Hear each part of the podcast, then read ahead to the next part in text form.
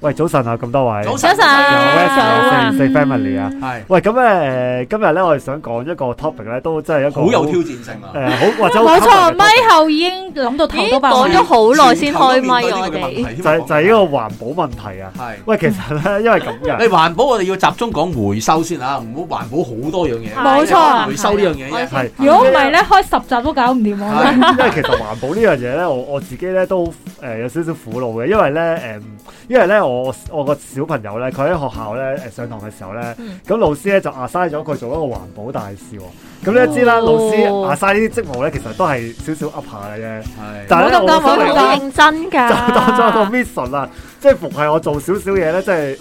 我我可能誒、呃、開個飲筒，跟住佢就話：喂，爸爸你咁樣唔啱㗎，北誒、呃即係北極好多誒嗰啲北極熊咧就好好慘啊！你做咩仲用即係咁樣用呢個飲筒啊？跟住有時候我離開咗離開咗個誒、呃、廁所咧，即唔記得係熄燈，唔一聲係啦，唔記得熄燈，咁咁啊即刻熄咗，又喺度話鬼我咁樣。你可想佢好盡責喎，覺我覺得得幾唔環保 啊，幾唔愛護地球。但係我我又反駁唔到佢喎，因為佢做嗰樣嘢咧，基本上係啊啱其實㗎我嘛其實係我錯，我 有錯。咁所以咧誒，環保呢樣嘢咧喺我屋企咧誒都幾流盛行嘅，係幾盛行嘅，因為有因為有個我小朋友環保大使喺有度。環保大使監督住我，咁咧所以咁所所知應該呢集請呢個仔 上嚟講，跟跟住佢就會講晒係 Wesley 咩所有嘅嘢咯，環佢保平係時要咯做到咁係樣。不過嗱，當然佢個 concept 咧就即係好基本啦，即係例如嗯誒熄燈啊、慳水啊，或者我哋用嗰啲誒飲筒飲用少盡啲量少啊，用飲筒啦。係嗯啦，即係呢啲小朋友友都應該要學，咁我哋大人都應該要知啦。咁但係我哋頭先有講過，我哋今日嘅主力係回係收啊講嘛回係回收嘅，喂，咁我想問下大家平時有冇將自己屋企啲垃圾？我有分回收誒紙啦、鋁罐同埋玻璃樽同埋衫嘅。咁點解會咁樣做呢？係因為屋苑有誒嗰個回收桶喺度，咁所以就啊咁佢都有嘅時候就會自己去分類呢一樣嘢咯。但係你頭先最前面嗰個係，唉，屋苑都有啦， 咁我就係做啊，我原則唔係因為個位係在於咧，你係即係你好難咁神心咧。你儲完一袋之後，有車就話好啲啦。如果你冇車，你要自己搭車去一個回收嘅地 點 嗯放低嗰啲嘢。其實我覺得以香港人嚟講，即係包括我自己咧，其實我唔會有去到咁神心咯。只不過係真係樓下就有呢一樣嘢啦，係啦，方便咁我就可唔可以用呢我個字諗而直家接好拎多落屋去啦。咁咯，苑，就算無論私人同政府咧，都好似都會指定啊，好似係指定要有一個回收箱嘅。嗯咁係好嘅呢個，即係你起碼你行過嘅時候有提醒到。啊，其實你都係可以做少少嘅分類嘅，即係唔係下下都就咁掉晒落個大嘅垃圾桶，然之後就拎佢咁即其係實掉堆填晒落個區。大垃圾桶有乜嘢問題咧？唔係去堆填區。咪就去堆填區好多人問㗎。唔係，但係你越嚟越多垃圾啊嘛問題。咁如果有一啲嘢係可以循環再用嘅時候，咁點解唔俾佢可以循環再用？有個重生嘅機機會，係咯，直接去堆填區嗰度。嗱，其實咧冇晒咁啊喎樣，嗱，我我有少少衰嘅。你頭先講嗰啲鋁罐嗰啲咧，我就冇乜點分類嘅。不過咧有一樣嘢咧，就我咧我覺成得日你分類係回收嘅，就係因為我 I T 人啊嘛。嗯咁咧誒嗰啲 I T 產鋰品咧電啊嗰啲啊。係啦，唔四係年我一我路我自己做。重要啊誒！主誒誒主力係 I T 產品啦，即係例如一啲 w i l t e r 其實我好多啊，一啲 w i l t e r 一啲用舊咗嘅 I T 產品，或者一啲底板啊、hard disk 嗯誒、或者支持佢啦。咁咧誒，其實咧政府有幾個咧特別嘅回收點嘅，我知道嗰啲回收點係真係會做回收，真回收，嗯嗯真係會攞嚟循環做。咁我咧就真係好神心咧，儲埋一一 pair 咧就誒揾、個揾個誒誒、呃時間，可能有時甚至可能就我要揾一日請假就攞去嗰個地方嘅，係、嗯嗯因為得九得嗰幾個回收點嘅咋。嗯咁咧誒，我我做 I T 就所以啲 I T 產品我自己會做啦。嗯咁呢個我知道係佢係真係可以循環再用到嘅。啊！我兩個喺誒電器咧，近排因為我要換洗衣機嗯啦，洗衣機壞咗啦，我發現佢有一個幾好咧，就係、我買洗衣機時候咧，個職員話：係喂，使唔使幫你約埋環保署上嚟誒、呃回收你部洗衣機啊？咁樣我話：我好啊，好啊。咁所以佢係可以環保署嘅人前一日上嚟收咗部洗衣機之後而就先做。係佢要收咗錢㗎啦好似一定要做啊，哦，你你講邊個？你講誒？兩電三路嗰啲啊。哦，佢一定要咁。三三誒誒四電一四路，電一路四電一路但係我意思至少至依少家就佢會擴展到連誒遲啲就話連抽濕機啊嗰啲咧都都要回收，咁但係佢都嗰做下個要嘢啊嘅咁係樣鋪頭職員有必要要問嗰個顧客，係好似一係定咪要嘅規定㗎？嗯即係你係咪要回收？我覺得係好事嚟四年一㗎路係啊喎，即係你偶然都唔會買一下電器嘅時候，有個人提醒你喂可以回收㗎喎，咁你通常都會講哦好啊好啊，你上嚟啦咁。你唔收咪你要俾錢佢，佢幫你拎去回收咯。嗯，哦，OK，係好，啊呢咪個呢個係有一個嘅隱憂喺度，規例即係嚟嘅，所以佢一定要咁做。嗯咁但係誒。嗯疫情之下，大家都知道啦，嗯，我哋用多咗外賣盒嗯啦，係啊，好大家多都知道係好唔環保嘅。係誒、亦都知道嗰啲嘢好多都係未必回收到嘅。嗯，係咁但係疫情之下，迫於無奈，大家都開始都即係都誒、呃、開始有少少都算啦，即係我都放棄啦。嗯，即係誒、呃我要買外賣，發泡膠就發泡膠啦，飲管就飲管啦，紙杯因為就冇辦法紙杯啦啊啦，。有鋪頭係唔 OK 其實有自己咯啲我哋都開始慢慢咧，將呢種環保嘅心態都可以自我摧毀緊，因 為我可以點啫？因為唔係最人嘅人嘅心態就係咁樣，我可以點啊？唔可以避免嘅，咁唯有接受咯。咁係其實咧，嗯可以咁講咧，呢兩年嘅疫情咧，完全摧毀晒我哋過往關於建立回咗收啊。㗎，嗯環保嘅教育嘅 concept。以前就盡量避免，依家就冇你冇得盡量避免，調翻轉你仲要比以前用得更加多，係以倍數計。嗯嗯，你所以其實你而家同小朋友講環保、講回收，其實你都真係學阿 Wes 話齋，我都唔我明知你係啱啊，但我唔知做點唔到做唔到 啊，做唔喂到。嗱，但係咧，其實咧，疫情期間咧，誒、我小朋友參加一個活動咧，叫做有翻啲啲環保意識嘅。係即係佢不嬲都有㗎，係你冇 啫嘛。係啊，我我真係冇。 佢翻嚟傳授翻俾你，佢誒係一個 Zoom 嘅活動嚟嘅，啊咁咧佢中間咧誒教有一樣誒手工咧，就係叫大家用翻一啲誒可能紙包飲品啊，嗯即係用完嗰啲咧啊，其實我都知好細埃嘅，即係只不過咧你係用翻一啲你唔要嘅誒家居垃圾，就做一嗯啲手工出嚟咁樣樣。咁當然啦，你話誒、喂，我攞一個紙包飲品，同我平時用嗰啲咩口罩啊，誒、誒快快測嗰啲即係用已經品，冇得咁樣俾啦我。俾啦嚇。咁但係我我覺得叫做保留翻一一丁點嘅環保意識俾個小朋友嘅。嗯即係好過冇啦，即係你回收翻個盒翻嚟嚟用用嚟做勞作咁樣，叫再用多一層，一用多一一層層咁一樣樣層，啦，都係都咯都都係夾硬嚟係啊，但係好過冇好過冇咯咯，嚇係啊，嘅啊！喂，所以誒、即係如果你話回收咧，誒、呢幾年就真係難做嘅，係啦係啦，我知道有好多停咗。頭先我哋咪後講，譬因如為一就啲算收你衫運嗰啲都輸運停咗輸嗰啦。方面，你運去外國，譬如話內地咁樣，內地都要停收廢紙一輪啦，冇錯大家都知嗯啦嗯。咁其實誒、呃香港政府都要諗辦法去點樣處理呢一類嘅廢紙。嗯咁、又或者可能大家都知前一排有個新聞啦，係咪啊？係關於有個誒即係紙品廠都可能話要搬去新加坡啊。係嗯咁啊，大家都好可惜啊，明唔明啊？即係誒、呃本來我哋可以自己處理呢幾噸廢紙嘅，嗯或者係紙品嘅，而家係冇咗之餘，政府仲要俾錢去處理、喎，因為垃圾係會不斷都有噶嘛。冇錯，係嗯以前係有人營運幫你，哦、你你呢幾噸嘢唔使諗啦，我幫你搞掂啦。依家冇咗，係咪冇咗呢幾噸即咁幾噸垃圾，你仲要諗辦法點處理嘅喎、即係其實你唔係唔見咗一，你係唔見咗一加一。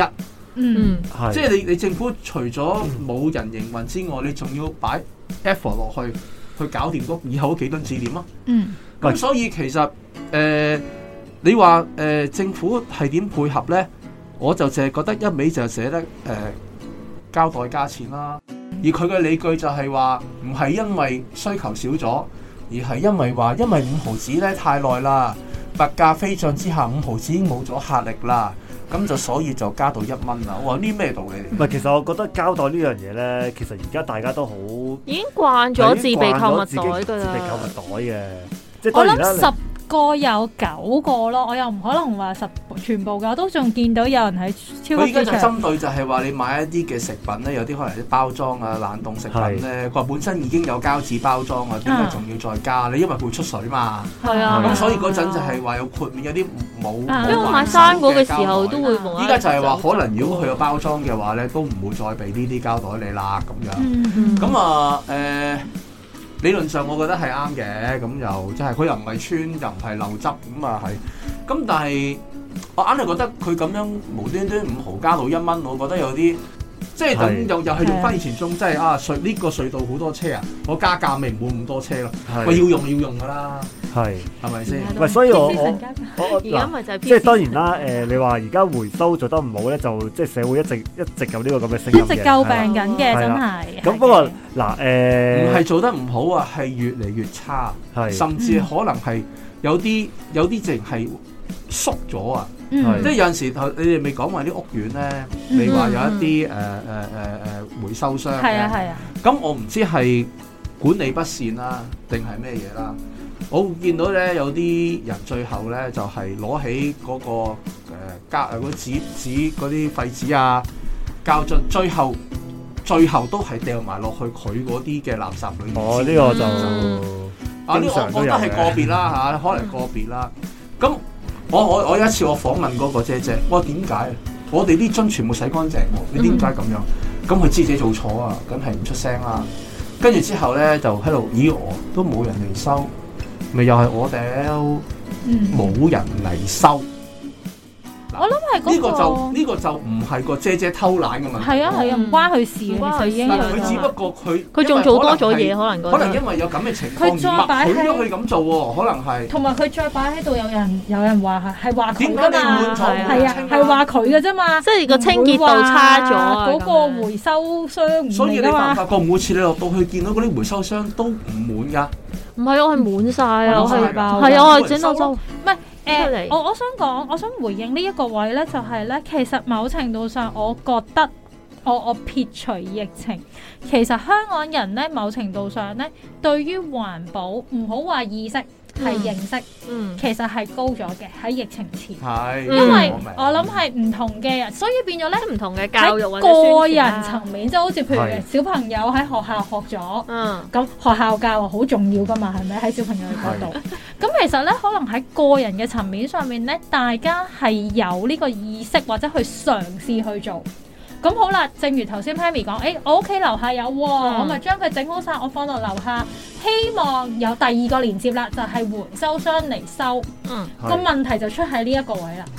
就係、究竟係冇呢個回收商嘅存在啊，冇安排啊，定係收唔切？因即係為其實因係為你太多人做呢件係個事，我管理收唔嘅問題，切啊。定係個政策呢方面係啦係因為問題呢個你冇人知㗎嘛係。啦，因為我譬如可能係我本身我預咧一個一個禮拜嚟收一次冇問題嘅，但係點知原來你個屋苑嘅已經有一個認識多過佢嘅量係多過要可能一個禮拜要嚟收兩次先 OK，但係係冇人 alert 到呢一樣嘢。嗯咁好啦，跟住就會出現頭先阿 Charles 嗰樣嘢落到去冇人收，咁咪又還原基本步。咁可能跟住啲市民又會覺得，誒、都冇人收㗎，做得咁辛苦做乜啊？我唔做啦。嗯咁我翻翻去冇，可能冇人做呢件事，咁啊政府覺得，或者可能個回收商覺得，誒、都冇人嘅，我使乜怕啊人哋啊即係回其收實倡啫？一議咗個惡性係啦循環。個倡議就有啦，係啊但係有冇人 review 或冇者錯啊 enforce 呢樣嘢係啊咧？即係佢佢佢係交即係佢佢要跟貼呢樣嘢係咧啊，嗯因為可能真呢個就好弱係啦，我覺得個人層面其實係高咗㗎。係真心係個人層面係高咗，但係個問題係，始終我哋作為一個個人，我哋唔能夠話我哋自己拎去某啲位去回收，唔嗯唔係去到真係直情去回收箱，因為香港冇嘅其實，我哋唔會係好好難難啊好咯，難咯，即係冇咁容易即係就算我諗你可有能會啲做回收係咯，有啲佢見到你嗰度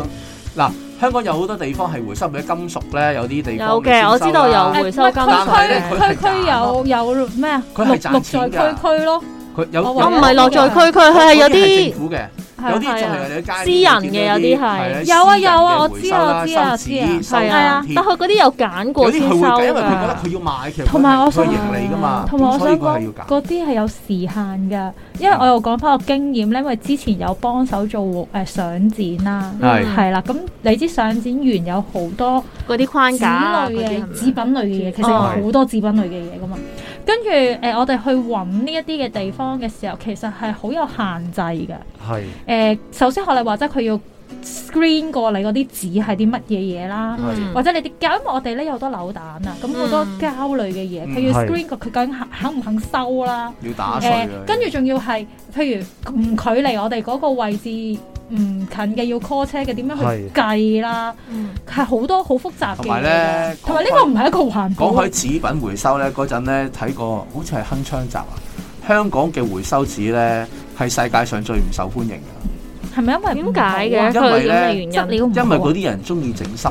要賺重量。哦，係哦，所以咧整濕嗰啲已經破壞咗嗯嗰啲係破壞咗個紙， structure，啊再加上呢就你變咗好多雜質，佢會發毛啊！嗯係啊，一有細菌一發毛，啲人就寧願唔收。係所以其實咧，香港嘅紙品，你唔好以為真係好受歡迎，其實咧係全世界最唔想收係香港嗰啲紙，因為香港啲紙全部浸到又霉又爛，打開啲衞生係好差， OK，嗯咁所以好多人都唔收。咁但係好啦，即係講開呢啲誒回已收啦啊經做緊嘅嘢啦係吓，咁有一樣嘢其實我係覺得係更加需要政府要去做，或者我哋政府個人都要去學習嘅又好，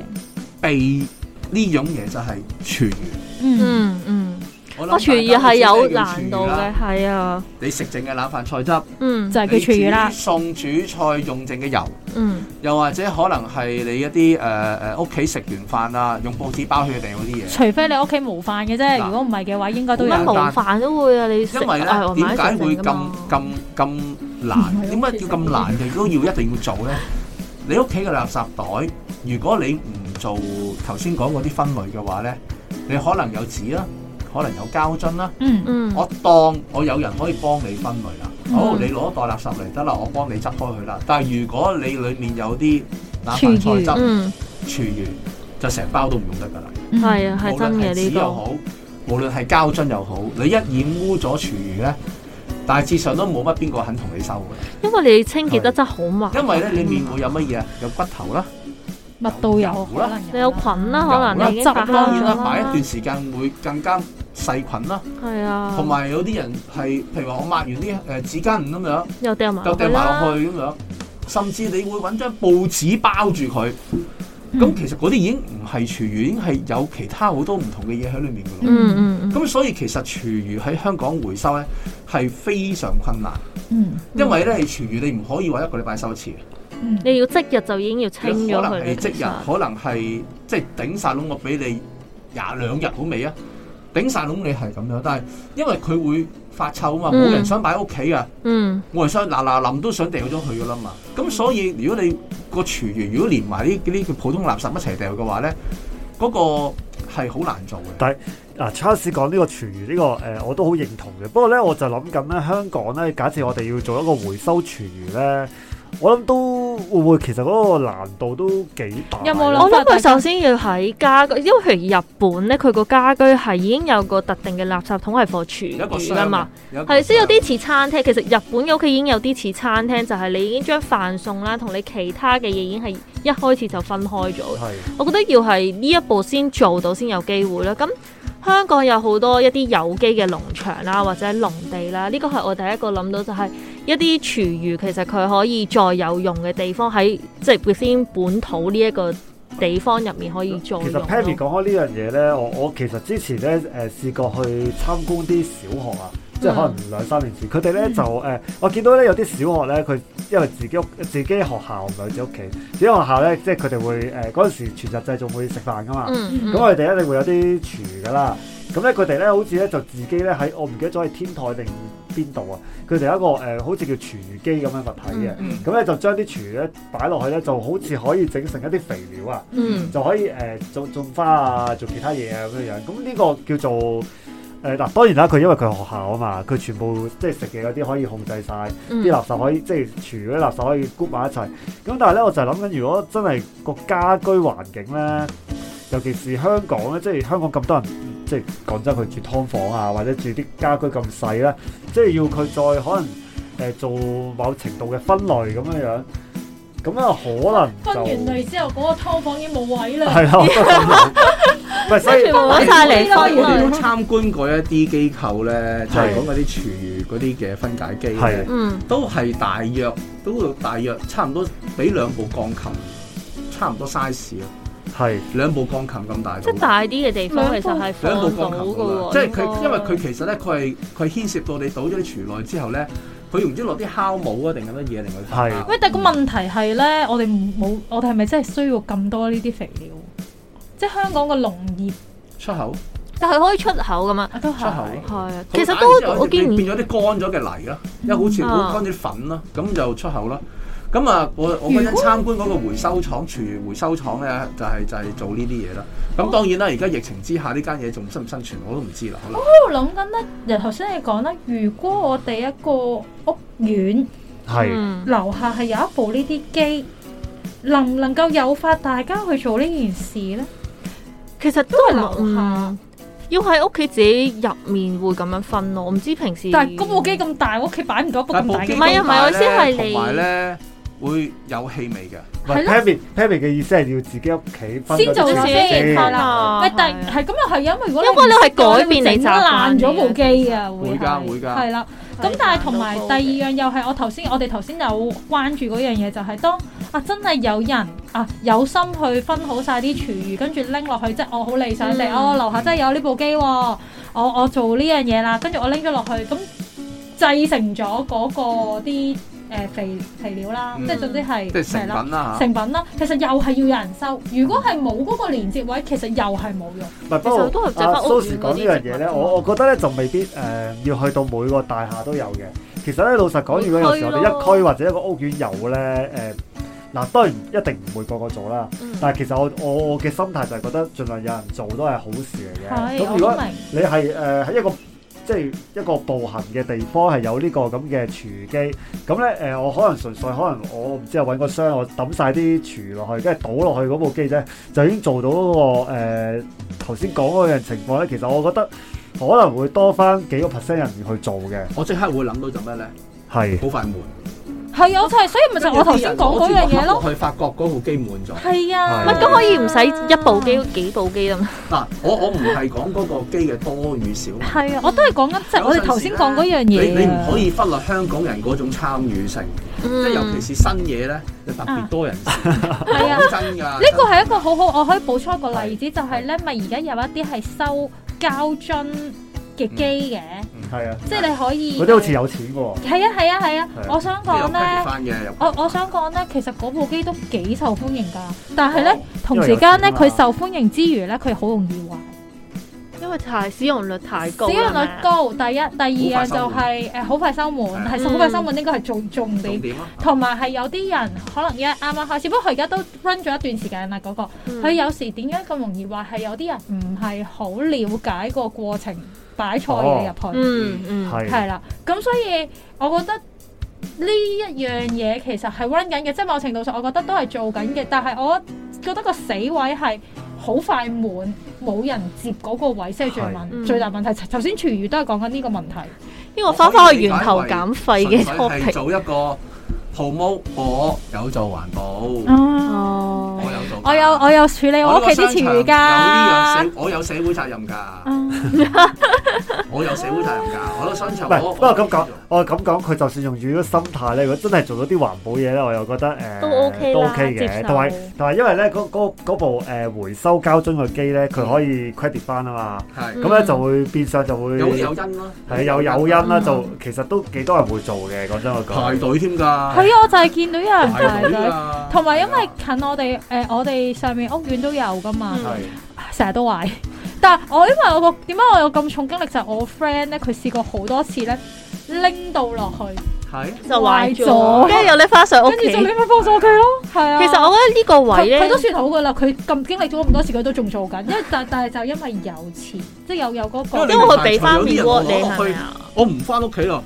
講真係係啊隔離咁我算咯。咯，就掉低踢低係咯佢算咁樣嘅。但係因為可能佢始終有一個回贈翻咧，嗯咁大家都覺得誒算啦，下次先再嚟整啦咁樣。其實可以源頭減嘅，即係譬如我自己就會多咗帶水樽出街咯。即係如果我真係要買，以前係會成日喺 s e v 你而家好似港鐵站或者一啲運動場都有自動斟水機㗎，你俾錢然後放個樽落去啊嘛。就可以浸啊嘛，我覺得幾好啊呢、個，你至少減少咗一啲膠樽咯。如果你發現其實都冇乜人衞回生收問，題咯。啊，呢個係係第咁二呢樣個。未第二未有樣疫情前，其實我就 OK 嘅，咁但係你有當疫然情前我都擔心個衞生問題啦。帶多幾支水咯，都唔係真係係啊都 OK 嘅，都可以孭到幾支水出街嘅。嗱，所以環保呢樣嘢咧，即係點講咧？我哋誒喺個人層面可能都係誒學學 social 學習中啦，係啦，嗯誒我哋意識都高咗，我哋就誒學習啦。咁啊，當然如果大環境可以配合嘅話，我哋就更加開心啦。啊個配個配套同埋嗰個跟進係緊要過個意識，你唔可以教完人之後跟住你冇跟進啊，亦都冇係去去去睇到個需求係點樣，咁變咗就即係真係好似純粹即係誒我為做而做啦，嗱我做咗啦，我哋香港人有環保意識啦，但係原來咧環保做得咁差。減碳啊我唔知零點零幾有冇聲唔好講啦，喎，減碳都唔敢講添啦都。唔係，所以誒、即係希望大家盡早啦，咁樣啊做咁得咧幾多得幾多咯。係做得幾多得幾多。嗱，咁今日時間差唔多，同大家講聲。拜拜。